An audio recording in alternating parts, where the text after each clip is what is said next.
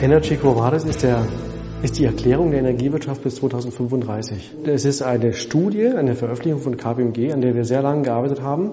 Wir haben dabei die praxisrelevanten Fragestellungen mit Themen der Zukunftsforschung verbunden. Wir betrachten auch, was kann denn nur kurz- und mittelfristig passieren, sodass wir also ein ausgeglichenes äh, Bild an Szenarien haben. Wir untersuchen die Szenariopfade hin in das Jahr 2035 ähm, und werfen damit eben auch einen Blick über den Horizont hinaus. Nach Fukushima war so eine Zeit des Inhaltens Abwartens. Was kommt aus Richtung der Politik? Was, welche Richtung oder, oder Rahmen werden hier vorgegeben? Unternehmen haben sehr schnell gemerkt, da, dass eben nicht so viel kommt, dass man proaktiv auch die Märkte selbst gestalten muss. Wichtig war uns bei der Studie Energy Quo Vadis, dass dies Ganze wissenschaftlich fundiert äh, geschieht.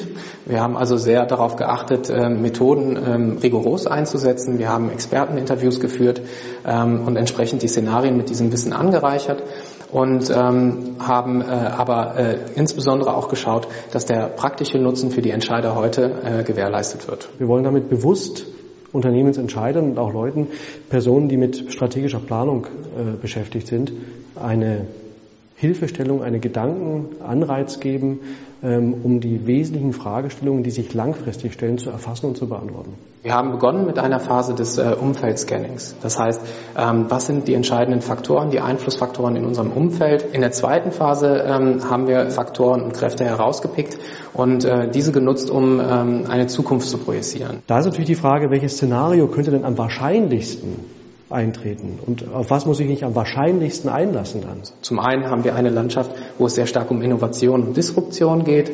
Äh, in einem zweiten Szenario haben wir eine Landschaft, wo es um die Emotionalisierung von Strom geht und äh, sehr stark äh, das Produkt Strom als Lifestyle. Ähm, dann haben wir ein Szenario entwickelt, wo es um Konflikt geht. Dort werden auch Themen angesprochen wie Energiearmut. Und in einem letzten Szenario geht es um die regulierte Energieautonomie. Wir unternehmen nicht den Versuch, sämtliche Fragen zu lösen, aber das Spektrum an möglichen Zukünften aufzuzeigen, um daraus ableiten, Handlungsstrategien abzuleiten und ganz konkrete Empfehlungen zu geben.